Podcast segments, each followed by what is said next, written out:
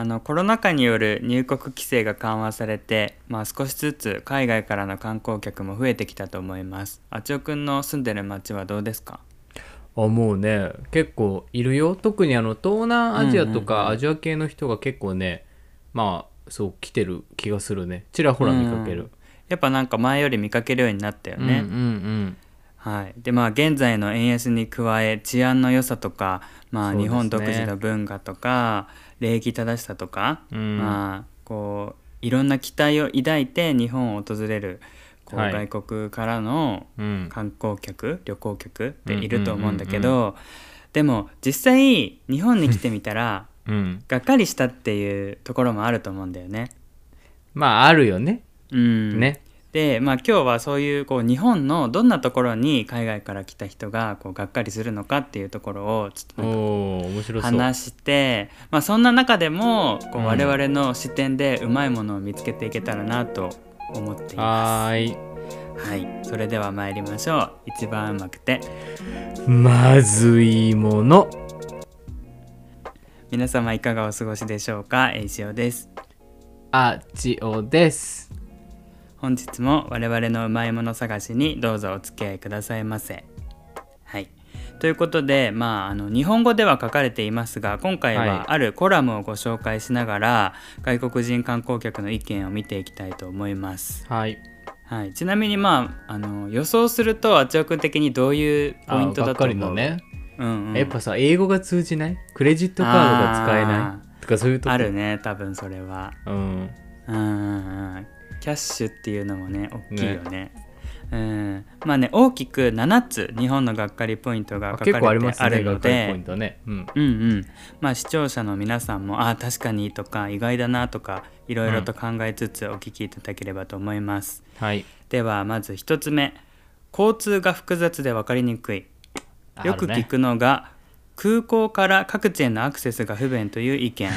タクシーで移動するにはコストが高く、鉄道やリムジンバスの路線も分かりにくいと戸惑うこともあるようです、うん。また都心の地下鉄は乗り換えが複雑で路線図とにらめっこしている外国人もよく見かけます、うん。そのため移動に思った以上の時間がかかってしまうとがっかりの声もということでした。どうですか？いやもう私もよく日本にこう帰ってくる身としては超がっかりポイントで、いいですよね。もうあの毎回こうなんだろうな高いのよ。早く移動したくてもそれって結構高かったり、なんかその成田から東京都心までその早い快速電車みたいのに乗ってもうんうんうん3000円とか4000円弱かかるし、まあ、1000円でバスで行こうと思ったら1時間半とか2時間かかっちゃうしなんかちょっと、うんうんうんなんかいい塩梅のとこはないかなっていつも思ってるからちょっとがっかり。そうね。うん。まあ、以前あちおくんも言ってたよね。こう地元に帰ろうと思っても、うん。あのまあ、大きい空港っていうと東京とか大阪とかしか止まらないから、うんそこからの移動手段がね大変っていう、でなおさら日本人でもそうやって思うけど海外から来た人はね路線図見るのも大変だろうし何に乗っていいのかどこに行ったらいいのかってね。まあそれは日本人が海外に行っても同じなのかもしんないけど、ね、特に日本の場合は空港が少なかったりするのかな？どう？うんなんかなぜなんか俺一個ちょっと腑に落ちないのがあって、うん成田空港って千葉じゃん。うん。でも東京成田って言うじゃん東京あって言われるとさよーしこのまますぐ旅行に行けるみたいな思うじゃん。嘘でしょ？完確か全に。に成田から東京までが結構あるもんね。そうなんなら。そこがマジでフェイク。羽田東京とかいうのは分かんだけどうん大体成田じゃんほとんどのその国際線ってね。ちょっとフェイクだなと思うよね。うんうんうん。まあ軽く12時間はかかるもんうね、ん。そうね。ということで、まあ、交通が複雑で分かりにくいっていうところでした、はい。2つ目 w i f i スポットが少ない。つながりにくい、わかります。うん。えー日本ではキャリア独自のカバーエリアや 5G の拡大通信料込みの格安スマホプランの普及などで東京オリンピック後は無料 w i f i スポットは減少傾向。バスやメトロコンビニなどのフリースポットも縮小や廃止の動きが。アメリカやシンガポール韓国などどこでもインターネットがつながる感覚の国と比較するとつながりにくいと不満を感じる訪日外国人も多いよう。えー、そうなの？どこでもインターネットつながんの？アメリカとかって。アメリカ行ったことないけどシンガポールだと、例えばその駅の中に w i f i スポットがあったりだとか、うんうん。例えばそのちょっとお金払えば1日 w i f i そのつつなぎ放題みたいなそのうんうん。やつもあるし日本ってなんかさ、へーこのキャリアのドコモ経由のドコモのとこに電話してくださいとか日本の携帯電話番号持ってたら使えますとかなんかそういう、うんうんなんていうの超ドメスティックな感じ。制限があるよね。ううんんうんうん。確かに確かに。なんかこうメトロの w i f i とかも最近制限されてなくなったりしたもんね。確かにそれは実感があるかな、うん。前は電車に乗ってる時に丸ノ内線とか使えてたんだけあどね。そう今はその停車してる時っていうか待ってる時駅構内では使えるけど電車に乗ってしまったらもう繋がらなくなるみたいな、うん。そんな感じと思うな。なうん。なんでだろうね。まああれじゃない？使うなってことでねみんな景色を見ろってことだよね きっとうねん、でまあなんかこうつながりにくいっていうことで割となんか通信障害とかもあったりするしね。うん、結構あるよね最近ね。うん確かにね。そういうところはあるかもね。はい。じゃあ2つ目終わったので3つ目、はい。先進国なのに言葉英語が通じない。これあちおくん言ってたね。もうごもっともでございますが、えー最近では英語対応できるスタッフを配したレストランやホテル店舗等も増えた印象がありますが思っていた以上に英語が通じなくてがっかりびっくりという声も毎回スマホの翻訳アプリ等を駆使して意思疎通しなければならずコミュニケーションがスムーズにいかずにイライラしたという人もいます。ということでもうごめんなさいっていう。うん、なんかさゆあのうん40代以上もしくはうん50代以上の人ができないっていうのはまあまあわかる。それって結構うんうんうん。英語圏じゃない国行ってもそういうケースって多いからイタリアでも。だけど、うんうん10代20代30代は基本できるのが俺の中でやっぱヨーロッパもそうだし東南アジアもそうだけど、できる人多い気がするよね。もちろんその都心部にいる人限定だけどね。なんかそれはちょっとね、もうちょっと若者頑張ってほしいなってとこあるよね。そうね。まあ、ん。仕方ないといえば仕方ないよね。まあなんかこううん。だってまあね。ひらがなとさ、アルファベットで違うじゃんもう。そもそものところがヨーロッパとかとは違うなっていうところもあるし。まあまあまあ、うんもう日本語話すよってとこだよね。もうそんなに通じて何か言いたいなら日本語勉強してくださいっていう合にいれば合に従いじゃないけど、そうだね、うんうんうん。まあ傲慢だけどね。そういう姿勢もあるかもね、だから逆に、あの日本から海外に行く人は英語をね少しでもやっとかないとちょっと恥ずかしいかもって感じかもね。うん。うん。じゃあ4つ目、えーキャッシュレス、えーキャッシュレス決済や両替所が少ない。来ましたね。えーだいぶ普及してきたキャッシュレス決済ですが小売店や地方の店舗や施設などでは現金のみ限られた決済サービスのみで困ったということもまだまだ多いよう。えーまた現金を用意しようにも日本には驚くほど両替所がないということで、えー東京の新大久保など両替所の多くあるエリアにわざわざ足を運ぶことになったという人も。まあそうね。田舎とか行ったら100%ないよね そんなところね。まあさ普及しするだけコストがかかるから分からんでもないけど、まあ観光地くらいね整えてればいいんじゃないかなと思うけど、たまにさ大手チェーンでもさなんか使えない店舗とかたまにあったりするじゃん。あれはちょっとなんかななんだろうなって気にはなるけどね。うん。そうね。本当やっとって感じじゃない？やっと俺らの親世代がその D 払いとかそういうのやっと使えるようになったっていう感覚だから、ペイペイとかね。うん。まだまだ時間かかりそうだね。やっぱりそういったところは日本は遅いね。うん。なんかうまいものを見つけていきたいんだけど。なかなか。あ、うん。じゃあそのキャッシュに関してうまいもの一つあって、うんうん。その現金をまだ使ってるっていうところで言うと、うん。なんかまあこれって外国人でなおかつ日本語を勉強したい人限定によるんだけど、うん。なんか俺イタリアに行ってキャッシュを全く使わなくなったからその店員さんとのやり取りっていうのはほぼないの。ないで払いますか、うん。カードですって終わりなんだけど現金があるとこのお金を出す時によくイタリアとかだったらなんかこのなんかお釣りこれ不足してるんでこれありますかとかなんかちょっとそこで会話が生まれることってあんのやっぱ現金では払ってると。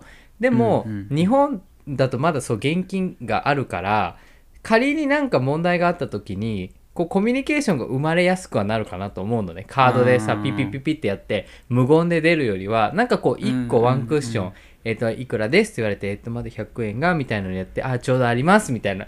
そういうなんか1個コミュニケーション生まれるって意味では現金がまだ残ってるのはメリットではあるよね。そういう日本語を話したいとかうん。日本のコミュニティ感を感じたい人にとっては、まあ、メリットではあるよねなんかね。お金の使い方みたいな。そう,、ね、そういうやり取りは確かに生まれるかもしれないようね。ん。うん、ということで、まあ、4つ目はキャッシュレス決済や両替所が少ないということでした。はい。じゃああと3つですが5つ目は安くて美味しいが量が少ない日本食。えー日本の食に期待を寄せて訪日する外国人も多いですが安くて美味しいけれど量が足らないとがっかりする人も多いそう。ホテルの朝食が薄いパン1枚で足らずもう一度朝食を食べた一口で食べ終わってしまう料理ばかりでがっかりなど日本人の食事は多くの国から見ても少なく感じるようです。ということでまあこっちから言わせてもらえば海外が多いんじゃないのっていう気もするけどね。うん。うん。まあそうですよね。そうですよね、うん。体格差とかもあるしね。まあ食いすぎは良くないからさ意外といいんじゃない、いやまあまあそれせっかく旅行に来たんだからいっぱい食べたいって気持ちもわかるけど量まあ少ないかな、量やっまあ。ぱ少ない、日本。うーん少ないね。うん。そうなんだ、うん。でも安いんだからさ、まあ、割に合ってるといえば合ってるよね。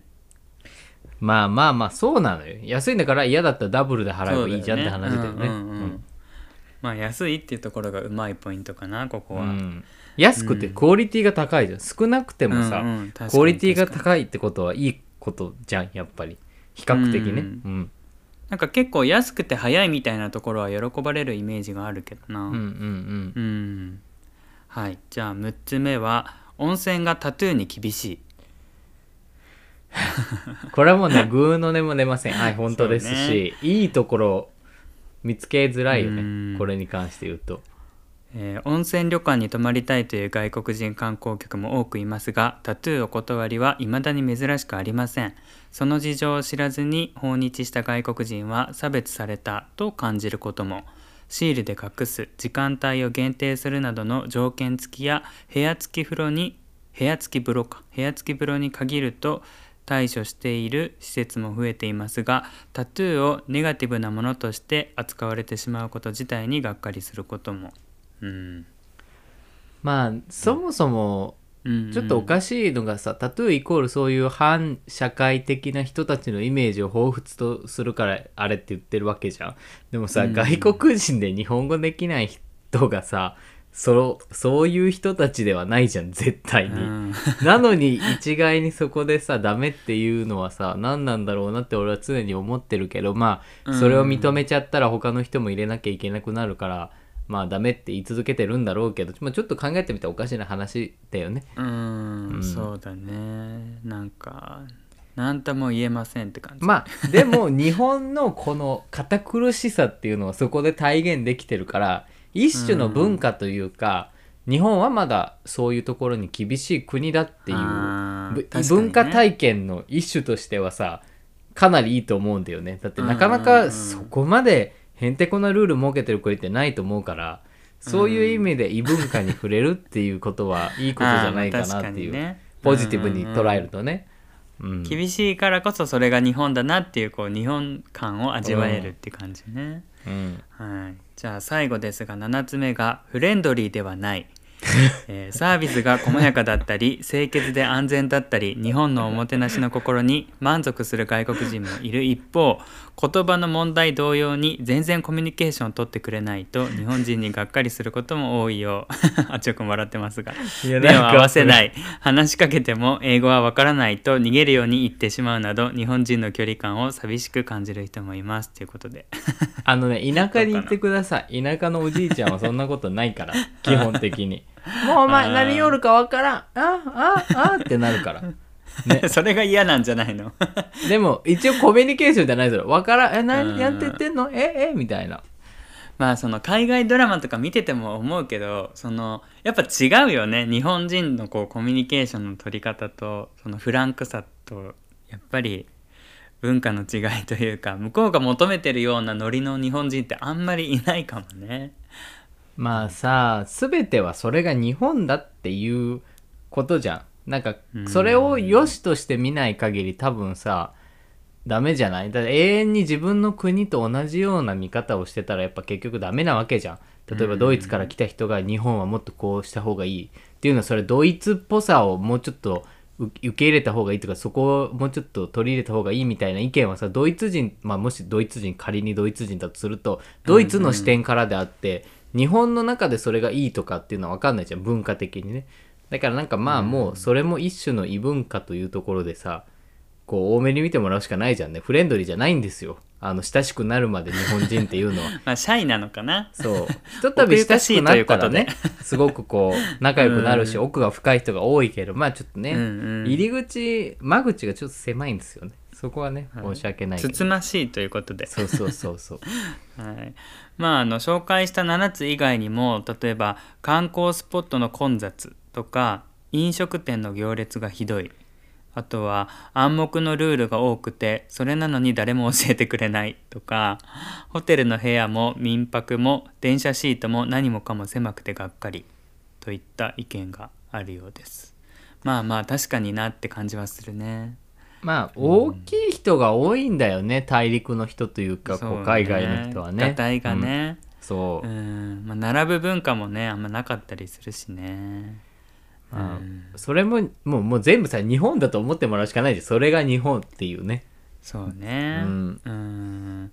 まあなんかそういうねがっかりさせてしまうのは日本人としてもちょっと不本意なところではあるのでなんかこうたくさんの外国人の方々が日本にね来てこう気持ちよく帰ってもらえるように、まあ、もしくは日本に住みたいって思ってもらえるようになんかこうねコミュニケーションとか取っていきたいね。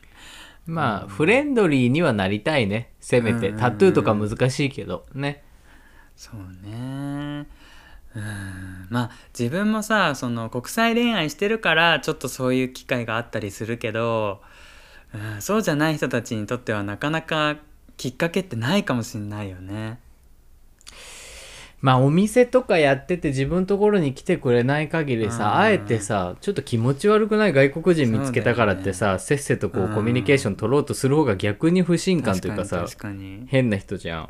うん。まだ馴染んでないもんね。例えばその、うん、いろんなさなんて言うんだろう。民族じゃないけどさいろんなこううん。国籍の人がいるような国だったら、なんか疎外感みたいなのってないのかもしんないけどあんまり、うん。日本だともうなんかもろじゃん。なんかこう、うん。やっぱりこうよよそ者ってねよく言ったりもするけどそういう感覚がこう意識してなくてもやっぱあるよね。うん。しそれが外国から来たんだなっていう。魅力にもさなると思うのよ。日本の悪いところでもあり、こう単一民族で構成されてる国の魅力でもあるわけじゃんまだこううん文化が長く続いてるっていうね、なんかそこはもうさあの海外の人一個の文化と思って見てくれよっていう感じじゃない？やっぱり。そうね、うん。まあがっかりも一つの思い出ということであちおくんもさほらこの間ある国に行ってがっかり したけどもう思い出になったしマルタね。うんうん。マルタね。うん。まあね。うんうんまあそれも踏まえてねなんかこう日本っていいなって思ってくれたらいいけどまあ改善できるところはね我々ちょっと意識して改善できじたらなちょっとフレンドリーに行きますね、うん私は。思います。はい。ということでした、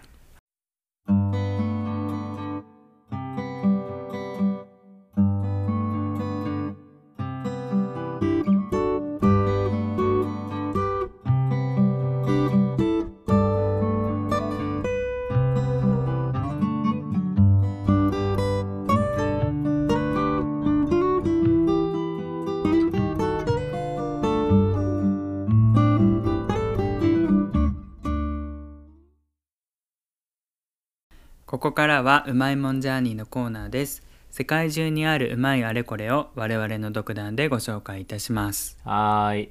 今回はですね血液型のうまいもんについてちょっと話していきたいなと思いまして。はいはいはい。あのーまあ往々にして日本人は血液型でさこう人々をこう、うんうん。人々って言っちゃったら大きいけど人をカテゴライズするの好きじゃん。A 型はこうだみたいな。うんでうんうん結局のところそんな A 型はこうだっていう信憑性なんてないんだけど、まあ、結構うん。往々にしてみんなやっちゃってるし、たまにそれでさ、うざいなって思うことあるじゃん。特に、うんあるある。B 型の私としては、まあ、いつもこうなんて言うんだろうな「いやまあ B 型だからね」とかさ、まあ、B 型はそうだよねってちょっとこのネガティブな血液型じゃん B 型ってうんうん。自分 B 型はね自己中的にされやすいよね。そう。だからまあ日々こうあ嫌だなと思ってきてたんだけど、まあ、ちょっと振り返ってみると意外と血液型のこうお話ってまあいいところ結構いっぱいあるなと思ったわけですよ。なのでちょっとうんうんうん。私の持論ではあるんですけどけどいくつかちょっと考えてきたのでちょっと紹介したいなと思います。よろしくお願いします。はい、ではまず1個なんですけどちょっとね、これすごい硬い文章自分でメモしちゃったんだけど あのねカテゴライ化ずカテゴライ化による共通認識が組織内での治安維持につながるって書いて書いてるんだけどなんかよくわかんないけどメモに。ど遠くめるってこと？そうだから例えばだけどこう血液型、例えば A 型は几帳面。B 型は自分勝手。O 型は大雑把とか AB 型は変人みたいなそういう認識っていろ、まあ日本人であればさこう生まれた時からずっと持ってる共通認識だとするじゃん。うんうん。今なんかこうさりげなく変人って言われたけど。まあそういうなんかなんかい言言われるじゃんそういうの一般的にね、うん言われる言われる。で、うん。うんなんかそういうのをこう意識しない間に日本人うん。はこう持ってるから例えば何かしらトラブル、まあある一種の組織とかちょっと大きいグループの中で例えば一人の人が何か問題行動を起こしましたとか、ちょっとトラブルを起こしましたって時に例えばその人が B 型とか仮に AB 型とかだったら、ああ、うん。AB 型ねあの人変わってる方とか、B 型だよねやっぱさなんだろう自己中だしやっちゃうよねっていうことでなんかその中での組織の中でのなんかみんなの共通認識がそうあるから、意外とあ B 型だったら仕方ないとか AB 型だからそうだよねっていう感じでちょっとなんかやんわりその解決策を血液型っていうカテゴライズにこう押し当てることで、あんまりこうまあ問題を簡単に言うとさ血液型のせいにできるってことだよね。そうそうそうそうなんですよ。なんかこれはなんか血液型のうまいもんだと思ったのね俺は。なんかこう、うんうんうん B 型としてはいつエも血クスキューズになるってことね。そうそうそうそう。いつもこう文句言われる血液型だけどうん。B 型ってだけどまあこういうねグループの中だったらそこにね、はいはい。責任をこう押し付けることによって意外と解決が早かったりすることもあるなと思うと、なあながち悪いもんじゃないなと思ったのこの血液型トークっていうのは。はいはいはい、うん。まあなんか、まあ、盛り上がるまではいかないけどこうコミュニケーションの一環にはなるよね日本人間だったら、でもたまに「え血液型の話とかするんですか？受けるんですけど」みたいな人もいるけどね。あそれはね海外かぶれでですね。完全に、いるけどねなんかそういう人も、まあ、完全に海外かぶれですね。うん。あの多分アメリカから帰ってきて、日本人の血液型トークっていうのは海外では通用してないってことに気づいたのをちょっとこう見せびらかしたい人がよく言うやつですね。なんかそんなね本気で論じたいわけじゃなくて、ね、ないそうそうそうそうそう。その会話の一環としてちょっとこう楽しく言ってるだけなんだけど。うん。っていう、まあでも俺結構好きだけどな。まあ好きってそんなにこうね なんかこう分析とかしてるわけじゃないけど、うん。やっぱり気合う合わないってあるような気がする。別に血がどうのこうのとかじゃないけどうん。うん。なんかこう一つのなんだろうなんて言ったらいいんだろう。守りまでいかないけどなんか、ねまあた指針として持っておいてもいいような気がする。まあでも、なんかこう信憑性がないっていろんな研究者が言ってるんだけど反対に、結局血液型ってこの全世界中の人 80, 80億人以上の人が持ってるから結局、全員を対象に研究できないから血液型によって性格が違うっていうのが正しいか正しくないかさえも分かんないから結局、それはさ人の体験によるものだから結局はどうか分かんないよっていうところで今結論ついてるからあながち間違ってないかもしれないよね、その血液型によってちょっとだけこう性質が変わるみたいなのがまあ、あるかもしれないってところはあると思うんだよね、絶対にないとも言い切れないしね。うん。なんかさ先天的なものか後天的なものかっていうかうん。その血液型によって性格が変わってるんじゃなくてまああるこう物心ついた時に自分は何型だって思ってさまあ、占いだったりテレビとかの情報で、あ自分はこういう人間なんだってこう刷り込み的に、なんかこう無意識にそっちに引っ張られてる感はあるかもしれないよね。ああそれもあるね、うん、そう。だからもし自分が本当の血液型を知らされてなくって思い込みで違う血液型って思ってたらもしかしたらそっちに寄っちゃうのかもしれないよね。あーそのたまにいるじゃん。パターンもあるね、うん、何型と思ってたけど大人になって検査したら実は違ったみたいな。あーあるね。うん。でもそれもあるかもしれないよね。でもなんかさその時さ自分の血液型が分かったらさあでも自分って A 型っぽいとこあるからやっぱ A 型だったんだ O だと思ってたけどいやでもよくよく考えてみたらみたいなさ逆にまた引っ張られるパターンもあるよね、うんうんうんうん。ああかにね。奥は深いね血液型ね うん、でもあるよねきっと。俺もあると思うんだよね。俺はうん俺はあると思う。なんとなく分かるもん見てたらこの人 B 型だみたいな。同じ匂いすんなみたいな、うんうんうん。うん、な判断難しいのって何型かな。いや俺ね A 型の人が一番難しくてなんか仲良くなる人は A 型が多いんだけどなんか俺はその A 型だと思っていつも接してないパパターンが多くてで、うんあれもそうなんだけど A 型なんだけどうん。なんか気づいたら A 型でしたみたいな人が多いから俺 A 型の人を判断するのちょっと難しい。俺の中で。うん。なんか O 型の人って分かりやすくない？分かりやすい。ね分かりやすいよね。基本丸っぽい感じオーラが。オーラ見えないけどうんなんかこう、うん。もなまもやーみたいな。ななんだろうね。もやって言うといい言い方しないなんか太ってるってわけじゃないけどなんかこう丸い感じがするのイメージとして。それは O に引っ張られてるんじゃない？いやまあそれもあるかもしれないけどなんかうん。うん「おーおーおー」にしてなんかこううん「おー」な感じ？丸い感じがするんだよね。なんで AB ときって O なのかな？C じゃなくて。ああまあそれは誰か決めたんでしょうねきっとね。お ねお偉いさんが。うんうんまあねこう血液型の話もこううまいまずいそれぞれあると思うんだけど、うん。ね嫌っていう人も本当に嫌だと思うんだけど。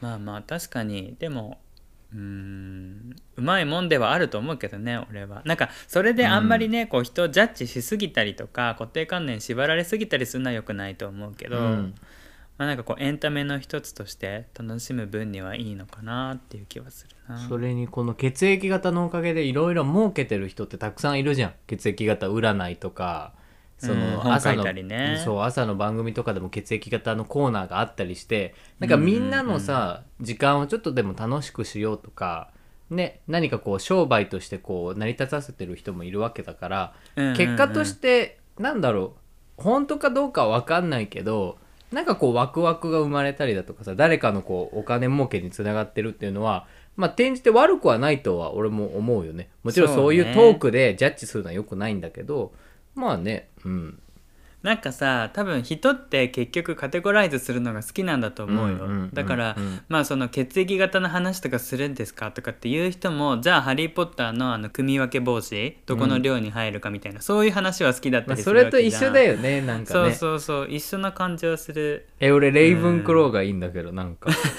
あちおくん多分スリザリンだよ、ね。うん、スリザリンだえー、なんで、あの ーアレさんがレイブンクローだと思う、あーなるほどね。うんうん。え A ちゃんハッフルパフとか？うん、と思う。え意外グレからとグリフもそう言われなんじゃない？いやグリフィンドールってさこう勇気があるとかじゃん勇敢とかじゃん、うん俺そういうこう前に前に出ていく方じゃないから。結構分析してんね。そうじゃあちなみにグレさんは？グレがねグリフィンドールかまあスリザリンの一部えもうハリー・ポッターじゃん。んハリーもさ スリザリンにしようかみたいな。あスリザリンもやだ。スリザリンもやだって言ってたじゃん。ね。そう。そうだと思うんだよね。えー、俺。宇宙くん多分スリザリンだよ。あの、うん。裏で計算高くて。えー、そう野心があるじゃん。しないよ。スリザリンって野心があるんだよ。いやまあ野心はあるんですがどうだろうね、うずる賢いっていう えー、そんなことないよ。そういうとこだよそういうとこ うん。まあレイブンクローでもいける全然。いやでもね意外とハッフルパフが好きなんだよね俺。なんかこうなんだろう何もしてないって言うと失礼だけどなんかこう何もしてないけど基本いい方にいるじゃんなんか、うんうん。どこにいるってなったらちょっとグリフィンドール寄りとかでさ映画でもちょっとまあ別に悪い量じゃないみたいな感じになるじゃん、うんうんいい塩梅取ってんなと思うなんか「ハリー・ポッター」の映画では目立たないけど「あのファンタスティック・ビースト？そうだったね。あれの主人公とかハッフルパフらしいあねねね俺もそれ見た。うんうんうん。まあまあなんかそういう話も面白いよね。だから結局はさ カテゴリー A ちゃんも言ってたけど、みんななんかこう当てはめたら楽じゃん。やっぱりこううん。盛り上がるしね、なんか悪いことばっかでもないじゃん。あながちカテゴライズすんなみたいなこと言うけど結構楽しいじゃん。やっぱこう正直に言うと。うん。うん。そうね。なんかまたこういう話すると際どくなるけどさ例えば LGBTQ とかもさ、うん。なんかこう結局はそういうのにこうカテゴライズしないでこうなんだろうなありのままでいいみたいなこと言うけどそしたら組み分け帽子だってさなんかレインボーになっちゃったりするのかなみたいなさ 4色じゃなくて。なんか 複雑だよねそその辺もね。うん。なんかこう楽しめるところは楽しんであんまりこう敏感になりすぎない気持ちも必要なのかなって思うかな。そうだね。うん、うん。曖昧でいい部分もあるような気がする。なんかこう。うん。はいな。はい。まあ血液型の話からちょっとそれたけど確かにねちょっとこううん。カテゴライズっていうところで 集約されたかなそうね。まあおまけとして血液型でもう一個いいところっていうのは、あの高校の生物の授業で比較的点数が取りやすいのはこの血液型系のあの カテゴリーの時って結構点数がみんな取りやすいというか興味があるから結構みんなさ、A と O だったら AO と OO だから A と O しか生まれないとかなんかそういう問題あったじゃん昔ね。遺伝ね。そう遺伝の問題。そう。だからあれでひよことかのやつ。そうそう点数取りやすいからこれもちょっとうまいとこだなと思ったらね、おまけ全然関係ないけど。確かに確かに。まあそういうところからこの間の勉強の話じゃないけどこう興味を持ったところから入ると覚えやすいっていうね、話もしたけど、ううんん。うんうんうん。まあまあこう気軽に楽しめる話題として扱う分にはいいんじゃないかなって思う、なんかこうねそう人を傷つけちゃったりとかしない程度にうん。楽しむのがいいんじゃないかなと思います、うん。はい。じゃあこんな感じではい。良いのかな？良いはい。です、、というわけでうまいもんチャーに今回は血液型のうまいもんでした。次回もどうぞお楽しみに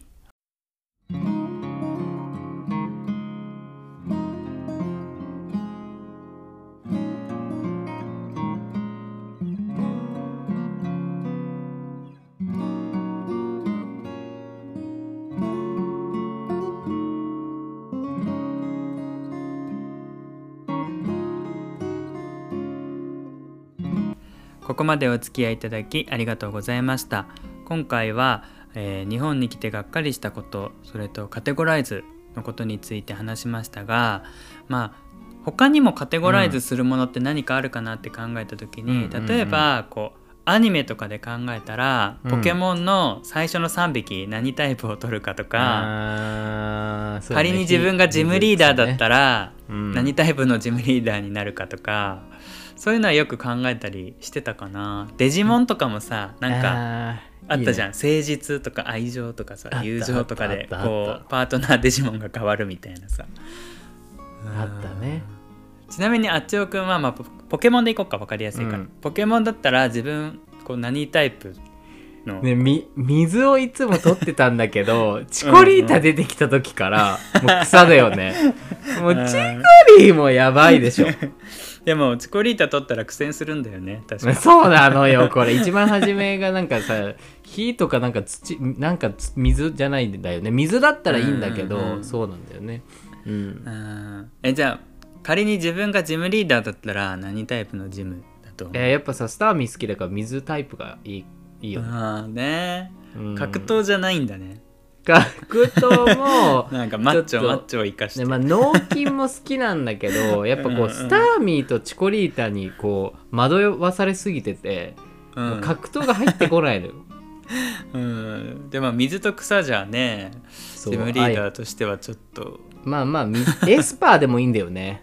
ああなるほどね、ちょっとそういうミステリアスな感じそうがいいんだね。そうそうそう A ちゃんはうん俺多分毒かな、毒。うん、割とポケモンとしても毒マタイプが好きで。とかね。あのクロバットとか、好きですね。吸血コウモリね。うん、あと氷とか。あ氷もね そう凛々しいね。ちょっとそういう冷たく刺す感じ。冷たくが向いてるんじゃないかなう毒毒毒とね。思います。はい、うん。ということでまあ皆さんもいろいろこうカテゴライズして楽しんでみてください。はい、それではお知らせです。うままずでは皆様からの質問やご感想をお待ちしております。概要欄のリンクからうままずポスト経由でもしくはメールアドレスうまくてまずい gmail.com から気軽にお寄せください。あなたの見つけたうまいものやまずいものをぜひ教えていただければと思います。まあ、例えばうまいものって言ったらなんかこう今日こういういいことがありましたとか、うんまずいものだったらこういう悩みがあるんですけどどう思いますかとかねあうんうんの気軽にお寄せいただければと思います。一番甘くてまずいもの今回はここでお別れとなります。また次回お会いしましょう。ここまでのお相手はえいしおとあちおでした今日も皆様に噛んでた今日も テイク噛んで2やった。はい。今日も皆様にとってのうまいものがまた一つ見つかりますように。ははい。いよくできました。はーい